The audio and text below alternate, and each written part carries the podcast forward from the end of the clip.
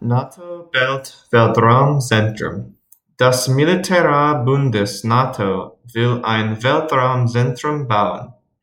Das Zentrum soll in Deutschland stehen. Die NATO sagt, wir müssen uns auch im Weltraum verteidigen können. Der Generalsekretär von der NATO heißt Jens Stoltenberg.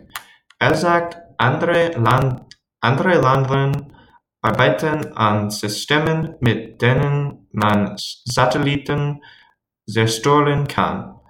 Dagegen müssen sich die NATO-Länder wehren können.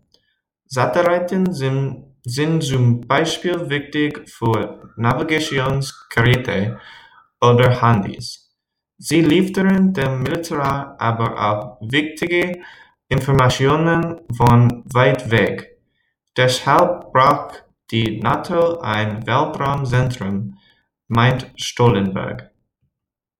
Stoltenberg sagt aber auch, wir wollen keine Waffen in den Weltraum schicken.